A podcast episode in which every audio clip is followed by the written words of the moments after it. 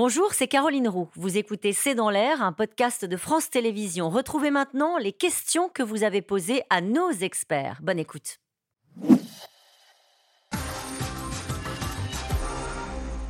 Une question de Florent dans le Cher. Tir sur le sol russe, qu'est-ce que cela révèle sur l'évolution du conflit général? Ça dépend quel tir.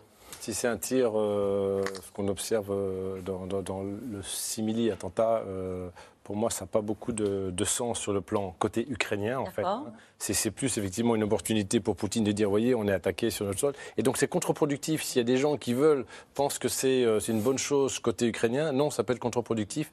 Donc il faut être très vigilant à ce que ces gens-là ne fassent pas n'importe quoi. Par contre, les tirs, hein, si vous voulez, sur des bases, comme disait euh, Elsa tout à l'heure, sur des bases militaires, notamment aériennes, qui empêchent, si vous voulez, les avions de s'approcher trop près, euh, ça c'est un, un, vrai sujet. Également sur les, les, les dépôts logistique ou les centres de carburant, ça effectivement, c'est un vrai intérêt militaire. Un intérêt militaire, mais comment est-ce que les Occidentaux pourraient, entre guillemets, accepter ça? Après ce que disait tout à l'heure Elsa C'est ce que dit Elsa, c'est qu'on accepte tant que ce sont des armements euh, russes même ou ukrainiens, mais pas des armements occidentaux. C'est aussi un peu toute la réserve, y compris sur euh, les avions de combat et les, les F-16 américains.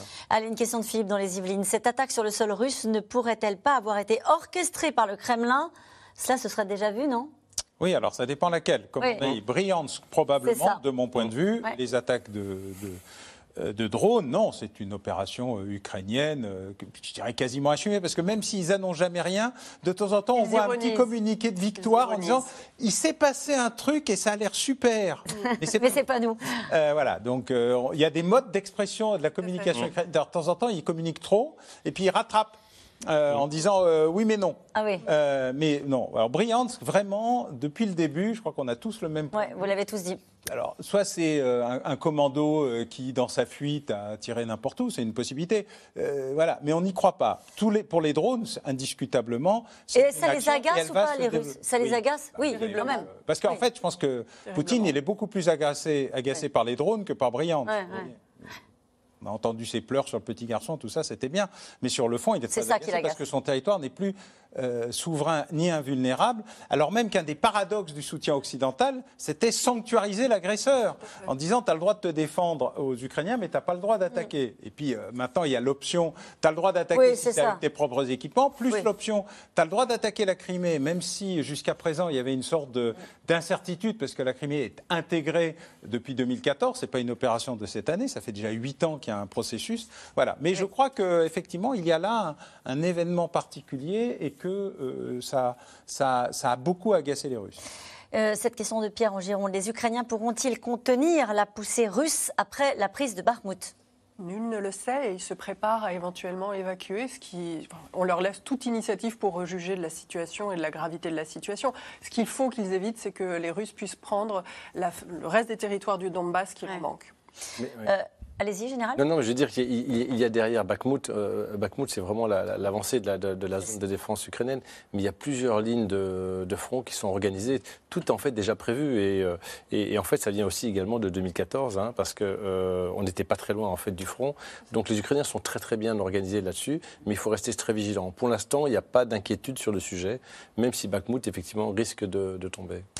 Les assauts constants de soldats russes envoyés à la boucherie vont-ils trouver leurs limites? Une question de Gérard en Haute-Vienne.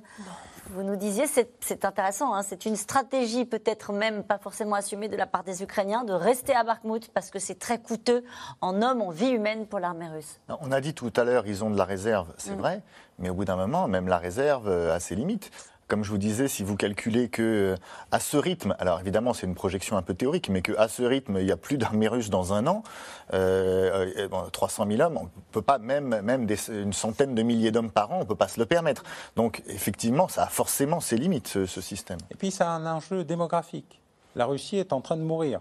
Entre les jeunes qui ont fui, hum. les jeunes qui sont morts, elle vient de régler un problème qui est exactement le creux démographique qu'on a vécu en, après 14-18, c'est-à-dire un effondrement démographique. Elle était déjà très mal mhm. euh, en simple linéarité. Là, elle est en train de se, suicider. Donc il y a d'autres aspects euh, dans cette affaire, mais effectivement, euh, la saignée est telle d'ores et déjà que la Russie vient de sceller une forme de, de destin de, de son renouvellement démocratique. Dès juin, il y aura de nouveaux appelés. Dès juin, il y aura, les 140 000 du, deuxième appel, du, deuxième appel, de la conscription. Et c'est pour ça que vous nous expliquiez tout à l'heure qu'ils donnent si facilement la nationalité russe à tous ceux qui veulent se combattre. On a parlé des prisonniers, mais on donne aussi la nationalité à tous les migrants d'Asie centrale qui souhaiteraient s'enrôler, tous les migrants extérieurs. Et je rappelle, puisqu'on ne le sait pas, que la Russie est le deuxième pays de migration au monde après les États-Unis. Donc on, ne s'imagine pas, mais il y a un flux constant de travailleurs qui arrivent en Russie.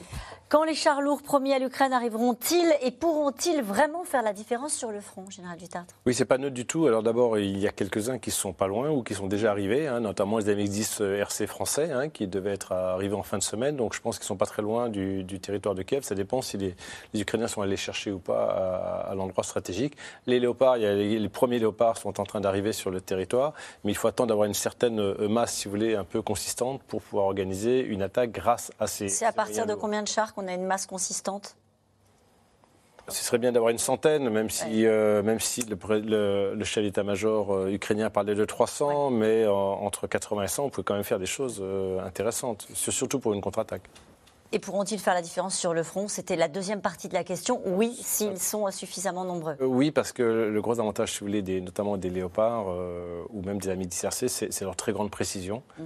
et également leur résistance euh, au feu, notamment pour ce qui concerne les léopards. Allez, une question de Jean-Marc dans les sols. Les Ukrainiens sont-ils forts ou l'état-major russe est-il incompétent? Alain Boer les deux. Mm. Bon. Euh, les deux, d'abord parce que la décentralisation de l'armée ukrainienne, c'est ce qui était indiqué tout à l'heure par le, le général. C'est non seulement c'est très court, mm. mais c'est surtout extraordinairement décentralisé. Ce sont des, des unités quasiment de, de commandos militarisés euh, qui euh, nous refont une version locale de l'Indochine avec des équipements modernes, puissants et forts. Donc, dans les deux cas, la, la, la stratégie russe s'est effondrée et ils l'ont reconstituée par la masse plutôt que par la doctrine. Mm. et puis, la stratégie ukrainienne est extraordinairement efficace. Donc euh, les deux en même temps. Merci à vous tous. C'est la fin de cette émission qui sera rediffusée ce soir à 23h55. Demain, vous retrouvez euh, Bruno Duvic dès 17h30 pour un nouveau C'est dans l'air. Et puis je vous rappelle que vous pouvez réécouter C'est dans l'air quand vous le souhaitez en replay et en podcast sur toutes les plateformes. Belle soirée.